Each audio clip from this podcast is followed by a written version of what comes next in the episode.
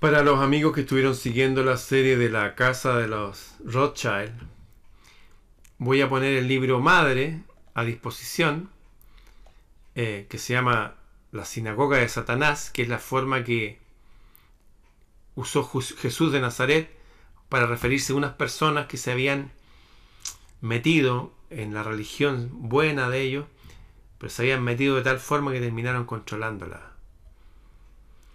El libro original es de Andrew Carrington Hitchcock. Va a estar en español en mis páginas de Facebook y mi grupo Planeta Celta en Facebook y también en mi página de Telegram Música Libros para descargar. A continuación voy a leer el principio del libro para los que sientan que tienen que estudiarlo, los que están buscando qué es lo que pasa en este mundo, por qué tanta maldad y perversión bueno, ellos controlan todo. Los mismos que controlan la salud, controlan los negocios de las drogas, de las armas, las mafias, todo. Todo es todo. Es un tema denso, es para gente fuerte, estable, eh, con hábito de lectura. El libro tiene un poco más de 160 páginas. Les voy a leer las primeras a ver si les interesa para que empiecen a informarse. Porque solamente la verdad nos va a hacer libres no nuestra creencia, ni nuestras protestas, ni nuestra emoción, no, la verdad. Y esto es verdadero y es parte de la historia del mundo. Una gente que se hizo pasar por judíos, que no lo son, dándole mala fama a los judíos verdaderos, se llaman Házaros o Cázaros, vienen de un lugar que se llama Hazaria, un reino antiguo, tiene mucho que ver con Ucrania de hoy día. Bueno, vamos entonces con este libro de Andrew Carrington Hitchcock. Hay millones de personas en todo el mundo que creen que hay un gobierno invisible, entre bastidores, escondido, que controla los acontecimientos mundiales. Desafortunadamente, muchas personas que han investigado y publicado trabajos sobre este fenómeno solo han llegado tan lejos como la identificación de organizaciones nebulosas, como el Grupo Bilderberg, el CFR, el Consejo de Relaciones Exteriores.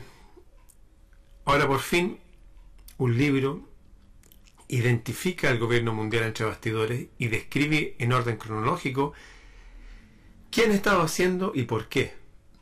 Un libro que les informará de la verdadera conspiración que tiene lugar en el planeta.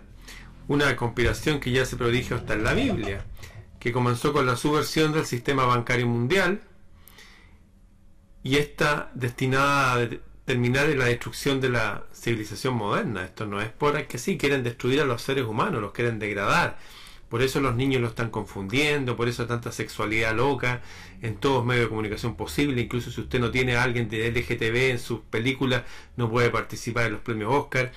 Igual forma en la música, si quiere eh, distribuirla, si quiere ir por los canales oficiales, tiene que hablar ciertos temas que vayan en pro de la destrucción humana. Este libro está dedicado a millones de hombres, mujeres y niños que a lo largo de los siglos, esto tiene milenios realmente, han sufrido a instancia de la sinagoga de Satanás. ¿Se acuerdan quién habló de la sinagoga de Satanás?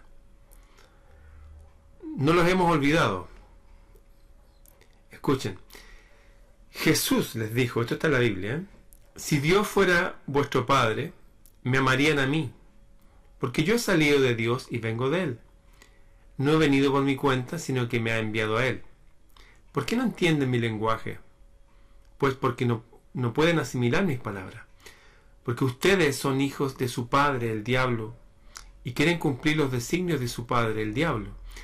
Él desde el principio destruye a los hombres y a las mujeres, y no ha estado nunca en la verdad, porque no hay nada auténtico en él, en el diablo. Cuando dice la mentira le sale desde dentro, naturalmente, porque es un mentiroso y es el padre de toda la mentira. A mí, en cambio, que les digo la verdad, no me creen. ¿Quién de ustedes puede acusarme que yo he cometido faltas? Y si digo la verdad, ¿por qué no me creen? Quien es de Dios escucha las palabras de Dios. Por eso ustedes no me escuchan, porque no son de Dios.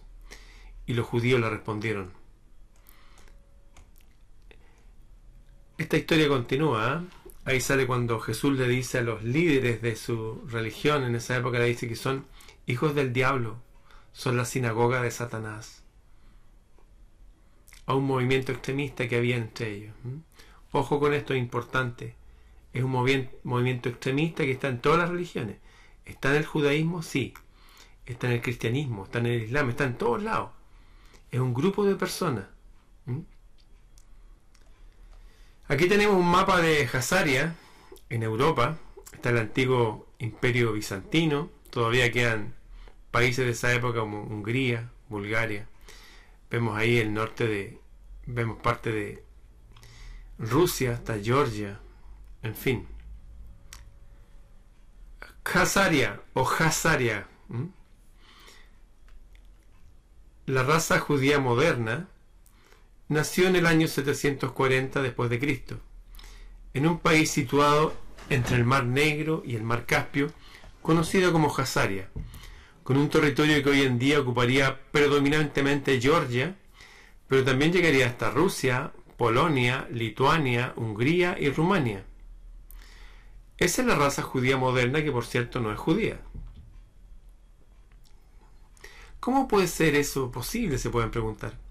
Pues en aquel momento el pueblo de Hazaria se sentía muy vulnerable, ya que por un lado tenían musulmanes y por el otro tenían cristianos, y por lo tanto constantemente debían ser atacados desde ambos lados, musulmanes y cristianos fanáticos. Por otra parte, la gente de Hazaria no profesaba ninguna fe, practicaba la idolatría, lo que propiciaba la invasión por parte de algún pueblo que quisiera convertir, convertirle a una determinada fe. Bulán, el rey de Hazaria, a fin de protegerse de un ataque, decidió que su pueblo se convertiría a una de estas religiones. ¿Pero a cuál? Si se convertían a la fe musulmana, correrían el riesgo de ser atacados por los cristianos. Y si se convertían a la fe cristiana, se arriesgaban de ser atacados por los musulmanes. Tuvo una mejor idea. Había otra raza que era capaz de tratar tanto con los musulmanes como con los cristianos, que los rodeaban, sobre todo en materia de comercio una raza que también tenía tratos con la gente de Hazaria. Esta raza eran los judíos verdaderos. El rey Bulán decidió que si hacía que su pueblo se convirtiera al judaísmo, podría contentar tanto a musulmanes como a cristianos, ya que ambos ya estaban dispuestos a negociar con los judíos. Por lo tanto, eso es lo que hizo. El rey Bulán tenía razón. Viviría para ver cómo su país no era conquistado, su pueblo se convirtió al judaísmo con entusiasmo y adoptó los principios del libro judío más sagrado. ¿La Biblia? No. El Talmud. Pero hubo muchas cosas que el rey no vio. No vivió lo suficiente como para ver que su raza asiática, de convertidos al judaísmo, un día representarían el 90% de todos los judíos del planeta. Y se llamarían a sí mismos judíos askenazis, cuando en realidad no eran judíos, sino simplemente una raza asiática de un pueblo que se había convertido a la religión judía. Mientras continuaban hablando el idioma de Hazaria, el Yiddish, totalmente diferente a la lengua de los hebreos. No viviría para ver a su pueblo convertirse en la descendencia de un hombre, mucho más poderoso que él, que nacería poco más de mil años después, en Alemania, un hombre llamado Bauer, que engendraría la dinastía de los Rothschild. No viviría lo suficiente como para ver a esa dinastía usurpar la riqueza del mundo a través del engaño y la intriga, financiándose a base de enormes riquezas que acumulaban a medida que usurpaba la riqueza del mundo, para hacerse con el control de la oferta monetaria mundial. No viviría para ver a su pueblo exigiendo una patria propia en Palestina como derecho de nacimiento y asegurándose que todo primer ministro de su creación en 1948 fuera siempre un judío descendiente de ellos, de los házaros un judío askenazi, no un verdadero judío. Aunque la verdadera patria de los judíos askenazis, Hazaria, su reino está a unos 800 kilómetros de distancia. Y no viviría para ver a su pueblo cumpliendo la profecía bíblica de la sinagoga de Satanás. Dice, esto está en el libro de Apocalipsis, dice, conozco tu tribulación, tus problemas y tu pobreza, aunque de hecho eres rico. Sé cómo te calumnian. Esos que se hacen llamar judíos sin serlo, ya que son solo una sinagoga de Satanás. O sea, hay judíos buenos y nobles, como Jesús, María, Juan el Bautista, José de Arimatea y millones de otros. Pero hay otros que no, que se hicieron de la banca mundial, que siguieron el libro del Talmud, donde encontramos cosas terribles. Pueden buscar Talmud y pedofilia. Parece que esa es la verdadera razón de que desaparezcan tantos niños. Desaparecen 10 millones de niños al año de todo el planeta. 10 millones al año. Nadie dice que sabe dónde están. Los que han levantado la voz ahora están metidos en una guerra. Putin levantó la voz en 2016 cuando reclamó a, al lugar de donde salieron los házaros, a Ucrania. Les reclamó de que había unos containers con niños, con drogas, con armas. Parece que ellos son responsables de los planes de educación de todo el mundo, que están haciendo que merme la psicología de nuestros niños, dejándolos vulnerables para la locura de alguna gente de la élite, gente fanática religiosa, que hace ritos con ellos. 1649 Oliver Cromwell obtiene el apoyo del Parlamento británico para ejecutar al rey Carlos I por el cargo de traición. Más tarde Cromwell permite que los judíos entren otra vez en Inglaterra. Habían sido expulsados. Pero no revierte el edicto de expulsión emitido por el rey Eduardo primero en 1290, 400 años antes ya lo habían expulsado, que expulsaba a todos los judíos de Inglaterra permanentemente para siempre, y disponía que cualquier judío que se quedara desde el primero de noviembre de 1290 sería ejecutado. De hecho, Inglaterra no fue el primer país que expulsó a los judíos. Aquí hay una lista parcial de todas las zonas donde los judíos fueron expulsados a veces en numerosas ocasiones durante los últimos mil años. Acá hay una lista que lo pueden ver. Ahí está Oliver Cromwell, Carlos I, y acá está Eduardo I, el que expulsó a, a los judíos en 1290. Están todos los países, desde el año 1000 hasta el año 1891 en Moscú, el zar Nicolás II. Luego de eso, bueno, ustedes saben lo que le pasó. Lo expulsaron de Maguncia, de Francia, Alta Baviera, Inglaterra, Francia varias veces, Sajonia, Hungría, Bélgica, Eslovaquia, Austria, Lyon, Colonia, Augsburgo, los Países Bajos, Brandenburgo, España, Italia, Lituania, Portugal, Nápoles, Navarra, Nuremberg, Brandenburgo, Prusia, Génova, Nápoles, Praga, Baviera, los Estados Pontificios, Hamburgo, bueno, de algunos de ellos varias veces. ¿eh? En su, libro, en su libro Historia y causas del antisemitismo, publicado en 1894, cabe señalar que el autor es judío, se llama Bernard Lazare, declara lo siguiente con respecto a estas expulsiones de judíos. Ahí está Bernard Lazare, aquí a la derecha. Cierta hostilidad, incluso aversión, solo se hubiera mostrado hacia los judíos en una sola época y en un solo país sería fácil desentrañar las causas limitadas de esta ira. Pero esta raza, por el contrario, ha sido objeto de odio en todos los pueblos entre los que se han consolidado. No los que han estado de paso nomás, sino los que cuando se han quedado ahí.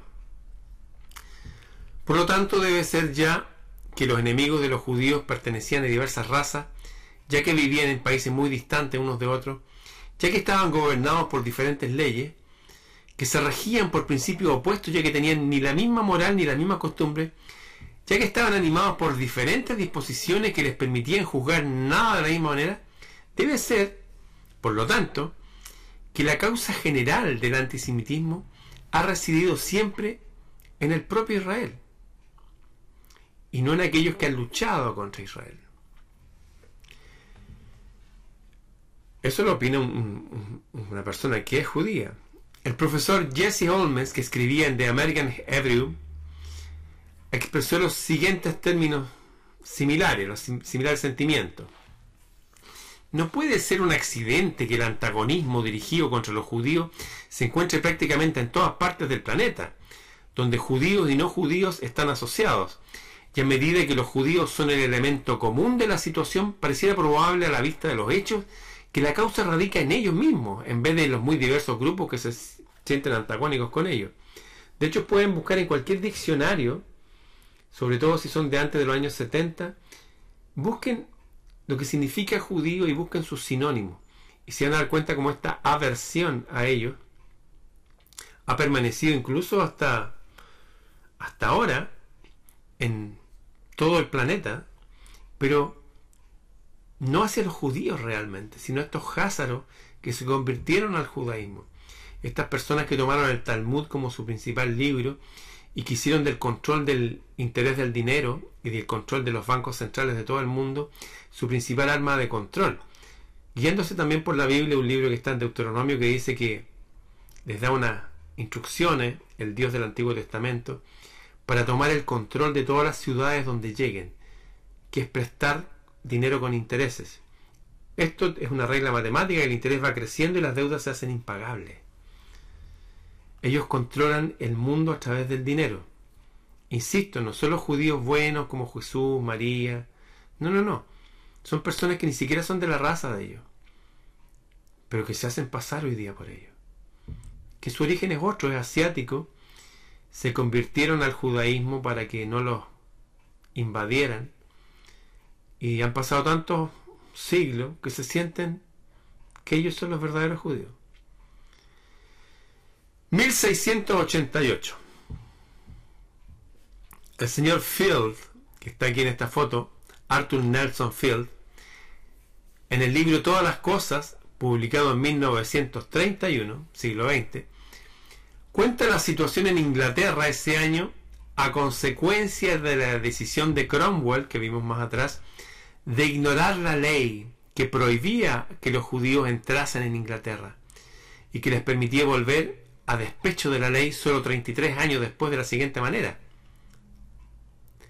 33 años después de que Cromwell hubiera dejado entrar a los judíos en Gran Bretaña, llegó de Ámsterdam un príncipe holandés, rodeado de todo un enjambre de judíos de aquel centro financiero judío. Echando del reino a su real suegro, accedió gentilmente a ascender al trono de Gran Bretaña. Un resultado muy natural que siguió a este evento fue el inicio de una deuda nacional. Ahí empezaron las deudas, debido al establecimiento del Banco de Inglaterra.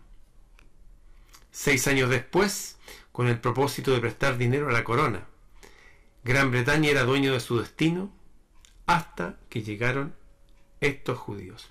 Lo dice Arthur Nelson Field. Insisto, son házaros que se hacen llamar judíos. Ojo con ese detalle. Les cuento que llegó una persona supuestamente de la realeza, un príncipe, que venía, llevaba una piedra que pesaba 150 kilos, que le dijeron que era la piedra de Jacob, donde Jacob había tenido un sueño con unos ángeles que subían al cielo por una escalera. Bueno, con esa piedra hicieron un trono el trono de Westminster, donde se han entronado todos los reyes de Inglaterra hasta ahora. Esto no es un libro que les estoy compartiendo nomás, es historia. De hecho voy a dejar este libro para que lo descarguen. Ahí en mi página de, de Facebook, en mi página de Telegram, lo pueden buscar ustedes también. Se llama La Sinagoga de Satanás, se llama el libro. Un nombre fuerte, pero que alude a las palabras de Jesús. Que Jesús usó esas palabras. 1694. Después que llegaron estos personajes expulsados, se funda el engañosamente llamado Banco de Inglaterra, porque no es de Inglaterra, es como el Banco de la Reserva Federal de Estados Unidos.